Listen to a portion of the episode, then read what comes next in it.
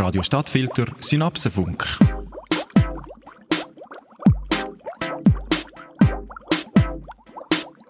Gescheiter, du bist schlauer.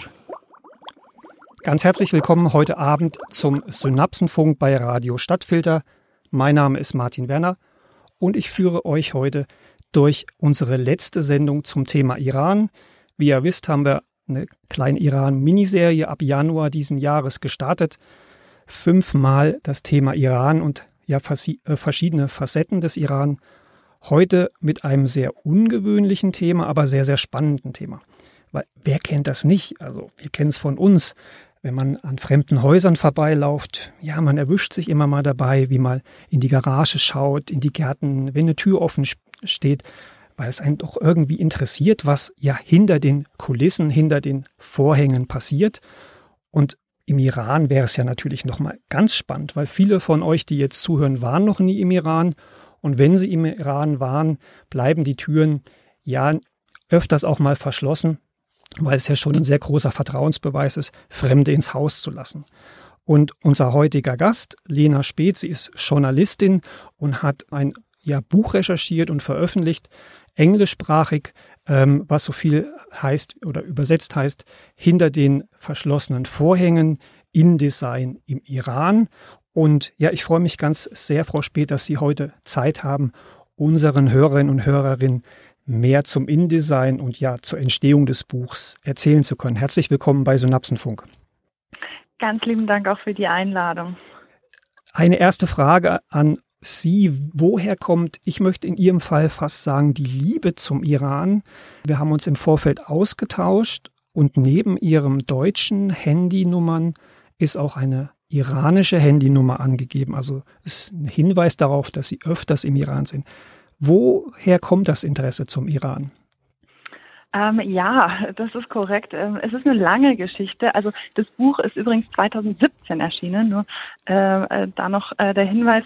Und ich war das erste Mal äh, im Iran noch als Studentin 2008, also noch zu Zeiten Ahmadinejads, um einfach Persisch zu lernen. Und habe da äh, in den sechs Monaten die ich in Teheran gelebt habe und auch ähm, natürlich das Land bereist habe, einfach die Kultur kennengelernt, die Menschen kennengelernt.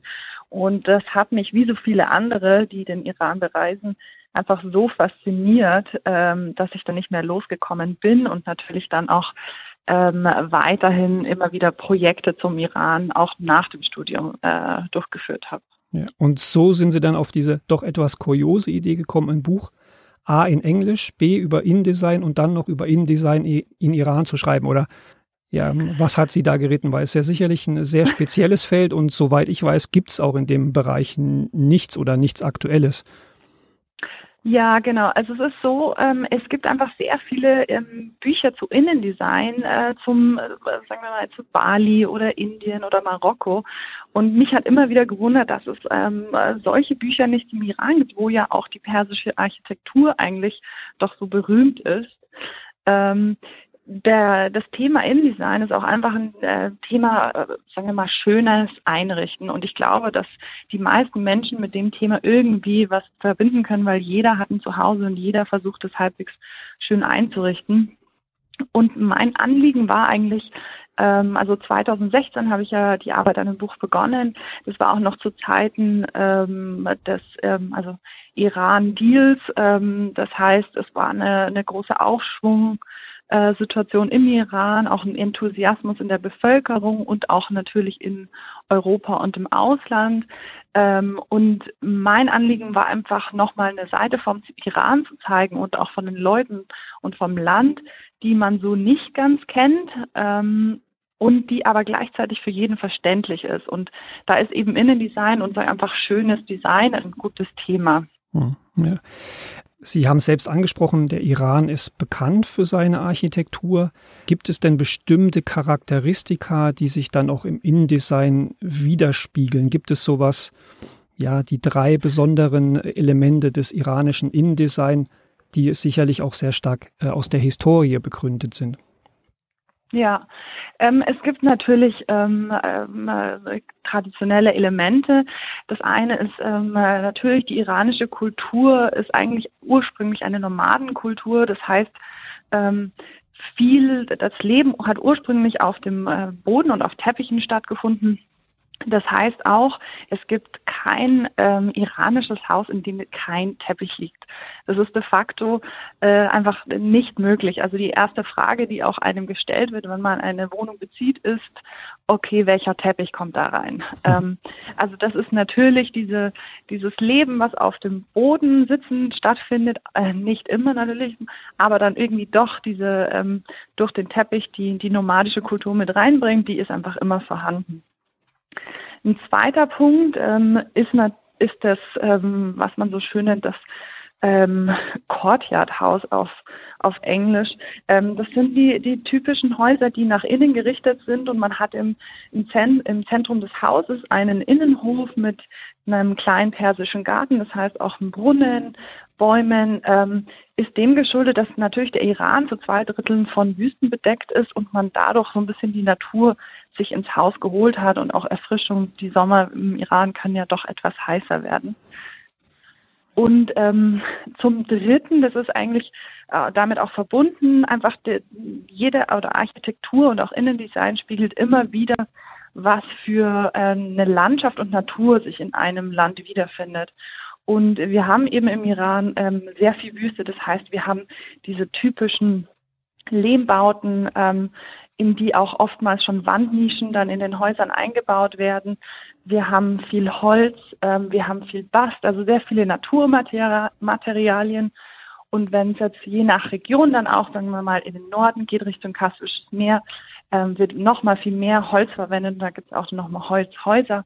Aber generell hat man ähm, da sehr viele Naturmaterialien und natürlich auch einfach sehr viel Handwerkskunst. Also das bedeutet, die, die persischen ähm, Handwerkskünste wie eben Metall, ähm, oder ähm, also so Marketerie heißt das ja. Das sind alles ganz delikate, exquisite Arbeiten und da findet man immer ganz kleine äh, Dekorartikel dann auch in jedem Haus. Bevor wir vielleicht nochmal auf diese drei Elemente genauer eingehen, sind sicherlich, oder die spannende Frage für die Hörerinnen und Hörer erstmal, wie haben Sie Menschen gefunden, die sich bereit erklärt haben, die Türen zu öffnen. Sie sind ja zum Recherchieren hingefahren, Sie haben Fotos gemacht. Vielleicht erstmal, wenn man das Thema Iran hört, keine ja naheliegende Geschichte, dass Menschen ja sich öffnen oder ja sich, sich trauen, auch Fremde äh, ins Haus zu lassen. Wie sind da die Kontakte entstanden aus den ja, langen Reisen vorher, schon vielleicht aus den Uni-Zeiten. Ja, und wie haben die Iraner reagiert, als sie gefragt haben, äh, ob sie da fürs Buchprojekt zur Verfügung stehen? Ja, es ist genau andersrum. Also die Iraner öffnen Fremden eher die Türen als ähm, den eigenen ähm, ja, Landsleuten. Von dem her, ähm, ich hatte natürlich ähm, ein gewisses kleines Netzwerk von meinen äh, Reisen zuvor, aber man muss sich das auch wirklich vorstellen. Ähm, ich bin für die Recherche zum Buch sechs Wochen durchs Land gereist und habe mich durch äh, ja, Läden, also eben Teppichläden, Handwerksläden, den Bazar, ähm, über das Netzwerk durchgefragt und auch einfach auf dem Weg, ähm, wenn ich interessante Häuser gesehen habe, ähm, einfach mal geklopft und angefragt, ob ich äh, mir das Haus anschauen könnte. Das, da sind die Iraner sehr offen. Ähm, und natürlich ist, äh, wie vorhin erwähnt, der Aufschwung ähm, auf, der, auf wirtschaftlicher Ebene hat natürlich auch einen touristischen Aufschwung mit sich gebracht. Das heißt, ich habe hab in dem Buch ja auch einige Restaurants und Cafés und Hotels. Da habe ich einfach sehr viel für, ähm, Recherche vorab betrieben. Aber generell, die Iraner haben alle sehr positiv reagiert. Die freuen sich natürlich auch, wenn sie einfach mal ein anderes Bild des Irans zeigen können.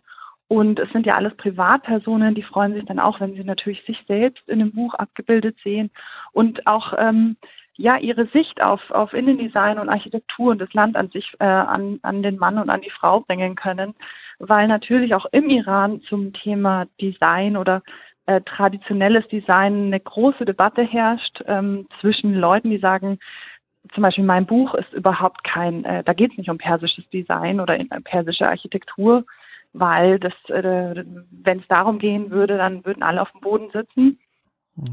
Und dann den Befürwortern der, ähm, ja, des, des neuen, modernen ähm, persischen Designs, wo man eben alte Elemente mit modernen verbindet. Das wäre für mich eine sehr spannende Frage gewesen, so wie ich den Iran erlebt habe. Ist es ja auch eine große, ja, sagen wir mal, Spannung innerhalb des Landes. Auf der einen Seite äh, strebt jeder äh, den westlichen Lebensstil an, orientiert sich sehr stark an Europa und Amerika. Das drückt sich ja auch in dem ja sehr modernen Leben, eben auch in der Architektur aus. Auf der anderen Seite hat man halt ein sehr starkes historisches Verständnis. Sie haben es schon angesprochen. Man hat diese Handwerkskünste, man hat diese ja traditionell entstandenen Bauweisen. Und das zu vereinen, stelle ich mir sehr, sehr schwierig vor. Wie, wie ist da so die Debatte im Iran? Sie haben es kurz anklingen lassen. Kann man da einen klaren Trend erkennen lassen, dass man das Alte wieder wertschätzt und vielleicht mit dem Neuen verbindet? Oder sind das zwei Richtungen, die äh, parallel im Iran verlaufen, so wie wir das ja äh, teilweise auch aus Europa kennen. Die einen besinnen sich wieder auf die alten, ja, die alte Schule, die anderen äh, auf die komplett neue und es sind zwei getrennte Wege, die man dann vorfindet. Ja, ich würde sagen, im Iran ist es schon ähnlich. Ähm, wir haben äh, natürlich auch in den Basaren einfach die traditionellen Handwerkskünste mit traditionellem Design, wo sich äh, nicht viel ändert. Ähm, es gibt aber einen, also einen Trend auch unter den jungen Leuten, der eben über die letzten Jahre hinweg ähm, immer mehr zugenommen hat, dass man sagt, man interessiert sich wieder für diese traditionellen ähm, Dinge, das heißt auch traditionelle Textilien, das ist ja auch ein, ein großes Modethema, die Frauen mit ihren äh, Kopftüchern und ähm, Manteaus. Ähm, aber nichtsdestotrotz gibt es immer die Gefahr, und die wird von vielen auch angesprochen, dass man einfach in äh, einfach eine Nostalgie verfällt und nur alte Motive kopiert und daraus nichts Neues erschafft.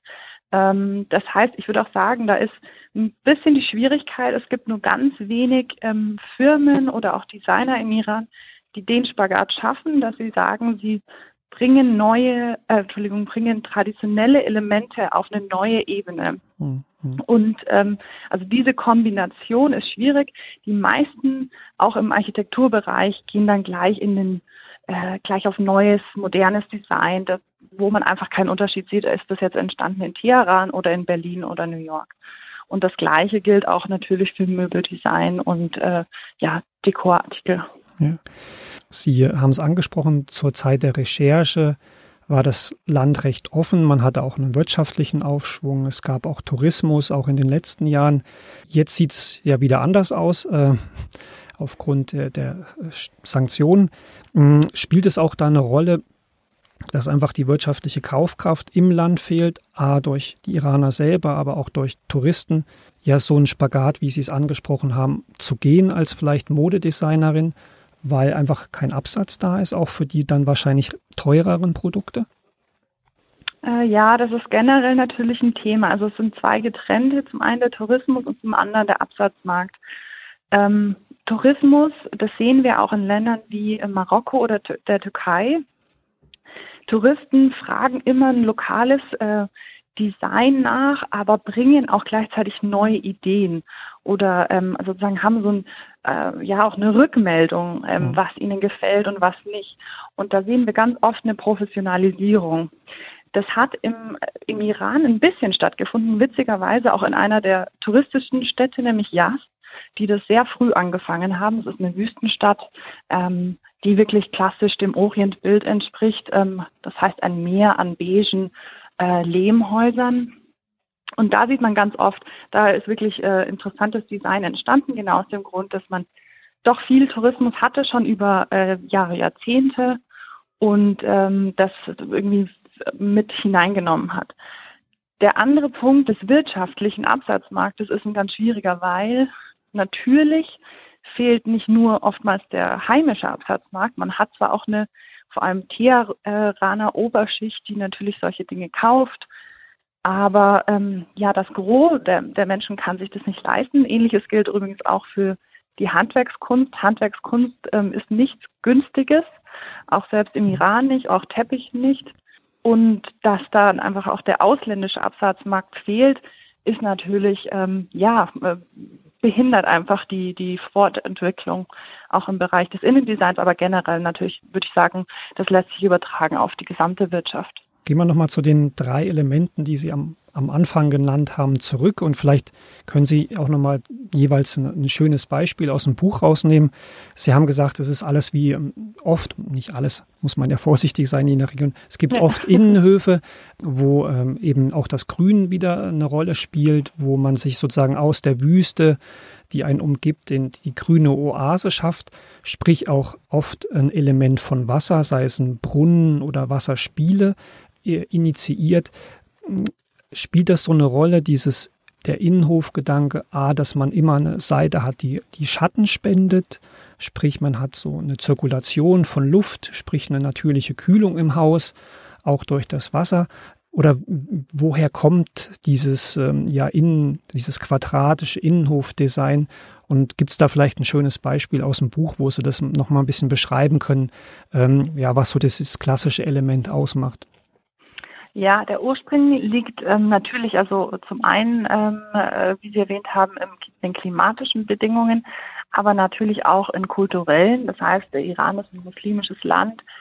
Ähm, die Häuser werden so oder wurden so gebaut, dass man einfach als Außenstehender von der Straße aus keinen Einblick hat in die Privatgemächer. Ähm, das ist sozusagen ein Schutzraum für die Familie ähm, und vor allem natürlich für die Frauen. Ähm, ein schönes Beispiel ist eigentlich auch das Haus von ähm, Amir Hossein, Dahimi Yegani. Ähm, das liegt sogar in Teheran ähm, ist auch gar nicht so, so äh, sehr alt, äh, circa 100 Jahre und liegt im Viertel, in dem auch die islamische Revolution so ein bisschen in Teheran äh, begonnen hat, sagt man. Ähm, und der nutzt genau das, äh, das, äh, den Raum äh, so wie, wie damals. Das heißt, ähm, äh, der hat eine, eine, eine Werkstatt, ähm, in der er Schmuck produziert, ist nämlich auch noch Schmuckdesigner. Und ähm, da können dann auch die, die Mitarbeiterinnen ungeschützt von den oder geschützt von den Blicken Außenstehender einfach ähm, ohne Kopftuch sich auch bewegen. Und im Sommer sitzen dann auch ähm, alle zusammen rund um diesen kleinen äh, Brunnen. Man legt auch noch eine Wassermelone in den Brunnen, damit sie einfach gekühlt bleibt und äh, kann sich so erfrischen. Ja. Beim Thema Wasser äh, noch eine, eine anschließende Frage. Wenn man jetzt von Wasser in der Wüste spricht, also Ortschaften in Wüstengegenden, dann sind das ja zum einen Oasen, aber auch zum anderen wird das Wasser über ein ja sehr besonderes Leitungssystem aus den äh, umliegenden Bergen angeführt, das sogenannte Kanatsystem, wenn ich das richtig ausspreche. Können Sie da noch mal was zu sagen, wie ja, wie man sich dieses traditionelle Bewässerungssystem vorstellen muss, was meines meiner Einschätzung nach ja Grundlage des ganzen Lebens in der Wüste ist im Iran? Ja, genau. Das Granatsystem ähm, existiert ja wirklich seit Jahrtausenden von Jahren im Iran. Das ist eigentlich, kann man sich das vorstellen, wie ein äh, lange Tunnel, die gegraben wurden aus den äh, Bergen im Iran, verstreut über das Land, selbst zum Beispiel im ähm, Südwesten nahe Shiraz gibt es ähm, sehr hohe Berge, in denen es auch äh, schneit im Winter. Und ähm, diese, diese Systeme äh, oder diese Tunnel führten dann wirklich über hunderte von Kilometern. Die hatte man auch ähm, die meiste Zeit natürlich äh, per Hand angelegt, abschüssig aus den Bergen bis in die Städte hinein und dann wurden dann dort verteilt das Granatsystem ist wirklich eines der, äh, ja, ich würde immer sagen, beeindruckendsten Merkmale des Iran. Ähm, und natürlich hätte, ohne das Granatsystem hätten wir wahrscheinlich gar nicht diese Vielzahl an Städten ähm, im Iran, die, die auch so ähm, aufgeblüht sind, weil, wie gesagt, zwei Drittel des Iran bestehen ja aus Wüste. Gehen halt immer ein bisschen verloren, sind unter der Erde erstmal nicht sichtbar und ja, mit den neuen Technologien natürlich auch äh, einfach schwierig, weil sie eine ja sehr aufwendig zu bewirtschaften sind. Ne? Ja, ich, und wir haben natürlich ein weiteres Problem im Iran, das haben wir ähm, ja schon seit längerem, dass einfach ähm, die, die äh, Mengen an Wasser, die genutzt werden, die Möglichkeiten übersteigen. Also die iranische Industrie ist ja auch nicht auf dem modernsten Stand ähm, und von, von, von einer, sagen wir mal, Regulierung der ähm, Wassernutzung dann auch nochmal, ist ja, kann man nicht sprechen oder mhm. ähm, sozusagen einer organisierten Verteilung. Und deswegen sind, werden immer mehr, plus es gibt natürlich eine größere Dürre auch im, im Iran, es fällt weniger Regen. Es sind extremere klimatische Bedingungen wie generell in der Welt. Ähm, und dadurch werden auch einfach viele dieser Granatsysteme trockengelegt. Hm. Ja, das ist ein guter Punkt. Ich mag mich erinnern, im Besuch in Isfahan, ja diese schönen Brücken über den Fluss. Und man hat da so diese schönen Bilder aus den Reisebüchern und das sieht so äh, toll und romantisch aus. Äh, nur leider ist das, ja, kommt der Fluss in der Regel überhaupt nicht mehr in der Stadt an, sondern es ist ein ja, kleines Bächlein, ein Rinnsal, was da noch fließt. Das andere traurige Beispiel ist der Urumje-See im, im Nordwesten von Iran.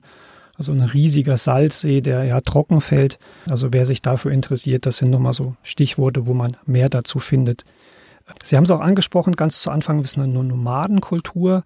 Eigentlich, wie Sie jetzt gesagt haben, auch eine Kultur, ja, wo erstmal für außen abgeschottet ist, aber im Nomadentum und in der Gastfreundschaft des Iran, insbesondere gegenüber Fremden, sieht man ja auch deutlich, dass es eine, eine große Geselligkeit gibt. Man ist auf, auf den Austausch bedacht. Das klassische Bild ist das Teehaus nicht unbedingt nur in der Rolle Frau, Mann getrennt, sondern es gab ja auch Phasen, wo das ja für, für jedermann offen war. Gibt es in Ihrem Buch auch noch Beispiele, wo Menschen wieder zusammenkommen, also sei es moderne, renovierte Teehäuser oder Restaurants, wo sozusagen diese Kultur des Zusammenkommens auf dem Boden sitzen, auf dem Teppich mit einem Kissen, äh, Tee trinkend, das Gespräch suchend. Gibt es da auch noch Beispiele, wo man das nochmal ein bisschen verdeutlichen kann, wo auch da ja, Design eine Rolle spielt auf die Art und Weise, wie man kommuniziert? Ich würde sagen, dass das natürlich sehr viel weniger geworden ist, ähm, äh, das Thema, dass man auf dem, auf dem Boden sitzt oder auch ähm, ist, ist, ist noch mehr verbreitet auf den, diesen berühmten Tachts, also auf diesen äh, Tagesbetten, wenn man das so nennen kann, die jedem iranischen Garten äh, stehen. Ähm, da ist es noch mehr verbreitet, aber ich würde sagen, so, ansonsten ist es wirklich ähm, eher eine, eine Kaffeekultur, die ja auch nicht unbekannt ist. Und ähm, zum Beispiel haben wir in Esfahan ein Café, äh, das sich genau darauf dann auch ähm, spezialisiert hat. Das ist eigentlich aus der Zeit der Rajolen, äh, jetzt will ich es nicht falsch, äh, also Rajol auf Persisch, mhm. ähm, die, die Zeit, in der die europäischen Einflüsse sehr stark zugenommen haben, aber gleichzeitig auch irgendwie dann ähm, ja eine Verbindung eingegangen sind mit den ähm, iranischen. Und ähm, dieses es heißt Shabbat Chone Firuz ähm, im, äh, auf der christlichen oder also im christlichen Viertel Esfahans, ähm, Dolfa das zum Beispiel versucht, genau diese iranischen Traditionen ähm, des ja, sich Treffens, Unterhaltens ähm, wieder aufleben zu lassen und hat dazu auch ähm, spezielle Getränke, die, also, also dann kalte Tees, die mit ähm, Blättern und Kräuteressenzen angereichert werden, äh, wieder aufgelegt, auch alte ähm, äh, Gerichte, die man sonst gar nicht mehr in, in Restaurants im Iran findet, ähm, findet man dort. Also ich kann das auch immer nur empfehlen. Es ist wirklich sehr lecker, das Essen dort. Und es ist auch ein, ähm, ja, da, also die, diese Shabbat Hunes waren früher eigentlich ähm, genau diese ähm, Plätze, an denen man sich zusammengefunden hat und auch dann die Neuigkeiten ausgetauscht hat oder auch ähm, ja Tagelöhner Arbeit gefunden haben. Und ähm, das versucht das Schabatrone so ein bisschen wieder in Esfahan aufzuleben, äh, aufleben zu lassen und hat deswegen auch das äh, Café zu einer äh, WLAN-freien Zone erklärt, was ja für die sehr digitalen äh, Iraner dann doch immer wieder ja ein wenig verwunderlich ist. Da können wir noch was lernen, würde ich sagen. Ja. Sie haben auch noch mal am Anfang angesprochen, dass natürlich Bauweisen aus der Natur, sprich Lehmbauten, ähm, Holz, wenn es vorhanden ist, eine große Rolle spielen. Wir würden klassisch sagen, das ist ja ökologische äh, Bauweise. Sieht man den Gedanken von Ökologie, Nachhaltigkeit im Bauen oder spielt es erstmal keine Rolle, sondern man baut vielleicht wieder ein modernes Lehmhaus, weil es modern ist, weil man ein schönes Raumklima hat aber Ökologie spielt keine Rolle oder findet man das irgendwo im Innendesign in irgendeiner Form auch wieder? Ähm, ja, leider muss man sagen, ist es nicht so verbreitet. Also ähm, auch jetzt im Vergleich ähm, äh, zu unseren Breitengraden, wo ja ähm, ökologisches Bauen, denke ich, dann doch ein, ein, Thema der Zeit ist, ist es im Iran noch nicht so angekommen. Ähm, die äh, Personen, die traditionell bauen, tun es einfach ähm, aufgrund der Gegebenheiten oder aus ähm, ökonomischen Gründen auch. Die, es gibt aber auch sehr viele, also wenn, wenn wir wirklich von der von dem Gros der Menschen sprechen, ähm, einfach sehr viele ähm, eher unansehnliche Bauten, die, die klassische Betonbauten sind. Es gibt eine, einen Gegentrend auch unter den Architekten, auch ein Architekt, den wir im Buch haben, Mohamed Reza Roussi, ähm, der hat zum Beispiel, nachdem unser Buch erschienen ist, ähm, muss man auch sagen, in den Jahren danach ist wirklich was passiert. Ähm, wir sind da auch, auch stolz, dass wir auch irgendwie was dazu beitragen konnten mit dem Buch. Ähm, die haben im Süden des Iran, am Kaspischen, Entschuldigung, am äh, Persischen Golf, ähm, dann auch so traditionelle südliche ähm, Häuser gebaut ähm, und da auch Le Lehm verwendet und ähm, Gräser und Palmenblätter etc. Aber weil die genau den Ansatz haben, dass sie sagen, Architektur muss in Verbindung stehen mit dem der Umgebung ähm, und muss eben so wenig Ressourcen verbrauchen wie möglich das Gros ähm, der, wenn man schon fast so sagen möchte, ähm, Baumafia im Iran, die ja de facto doch so ähm, äh, existiert, auch eine gewisse Nähe zur Regierung hilft einem ja bei Aufträgen. Da geht es wirklich darum, ähm, ja, eher schnell viel Geld zu machen, anstatt nachhaltig zu bauen und vielleicht auch mit einem Auge für ähm, gutes Design. Ja, und das billige Öl und Gas, was man in dem Land hat, ja, setzen ja auch wenig Anreize, irgendwie im Heizbereich zum Beispiel drüber nachzudenken, ähm, alternative Systeme einzusetzen. Ja. Ähm, genau. Ganz am Anfang haben Sie gesagt, ja, schönes Einrichten ist eigentlich was für jedermann. Deswegen haben Sie auch das Buch geschrieben. Jetzt mit Abstand von ja über drei Jahren nach Erscheinen des Buches ähm, haben sich die Erwartungen der Leserschaft hier zu Hause in Europa erfüllt oder ja, wie ist das Buch angenommen worden und wie Sie auch gesagt haben, wie ist es denn im Iran angenommen worden? Also die zwei Seiten würden mich gerne nochmal interessieren. Ja, also ähm, ich hatte ja auch wirklich die beiden Anliegen. Ich wollte zum einen den Iranern zeigen, was für tolle Dinge sie haben im Land, die sie auch irgendwie bewahren müssen. Ähm, ähm, weil wir natürlich auch sehen, gewisses Wissen zu, gewissen, äh, zu manchen Themen geht verloren, weil einfach die, die aus dort, also die, die Meister in den, äh, in, den, in den Bereichen dann auch einfach aussterben. Mhm. Ähm, da, ich glaube, dass wir da äh, natürlich begrenzt, äh, wir haben es leider nicht geschafft, ähm, komplett jetzt einen Boom der ähm, der Handwerkskünste und, und des traditionellen Bauens auszulösen. Aber natürlich haben wir einen gewissen Eindruck hinterlassen. Ähm, es gibt sehr viele äh, Iraner oder vor allem in Teheran ähm, äh, Menschen, die das Buch kennen, es zumindest mal gesehen haben, äh, gelesen haben, davon gehört haben, ähm, auch im Fernsehen davon gesehen haben. Es gab oder äh, darüber ähm, berichtet wurde.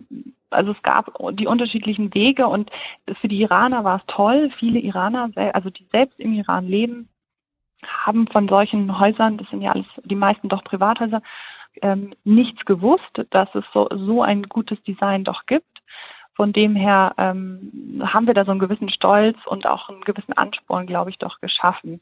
Ähm, es gibt natürlich dann auch noch die Gruppe der Exil-Iraner, die auch tot, also wirklich spannende Reaktionen hervorgerufen haben. Also wir uns haben reihenweise auch E-Mails aus den USA und Kanada erreicht, ähm, wo Eltern gesagt haben, ah, ich habe meinen Kindern dieses Buch geschenkt, die waren noch mhm. nie im Iran, ähm, einfach damit sie ein bisschen was anderes sehen vom Land als immer nur die Nachrichten und verstehen, wo wir so herkommen.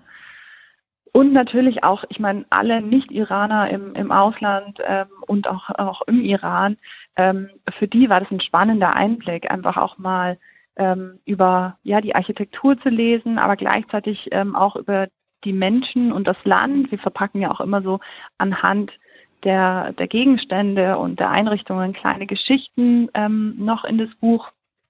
Und ich glaube, da haben wir schon ähm, natürlich auch wieder in begrenzter Weise, aber es geschafft, so, so einen, ja, einfach einen kleinen, einen kleinen Aspekt noch dem ganzen Iran-Bild hinzuzufügen. Ja, und ich denke dir, wenn du heute zugehört hast beim Synapsenfunk, wie angekündigt am Anfang, InDesign vielleicht etwas ja ein ungewöhnliches Thema, aber ich glaube, Frau Speth hat wirklich eindrücklich gezeigt, dass man ja über den Blick ins Innere äh, seien es erstmal Gegenstände, wirklich einen Einblick in das Leben der Menschen erfahren kann, äh, in die Personen, die ja in dem Haus leben.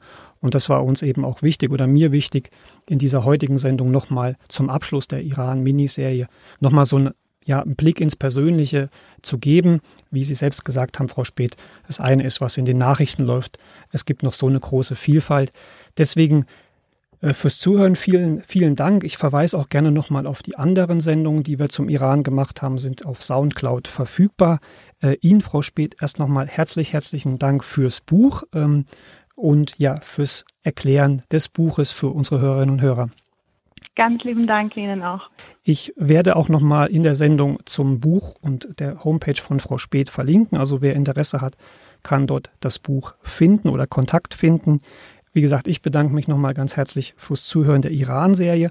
Und weil wir ein Thema in diese fünf Sendungen überhaupt nicht reingebracht haben, aber was Frau Speth auch nochmal angeklungen hat, das wirklich sehr, sehr gute Essen des Iran.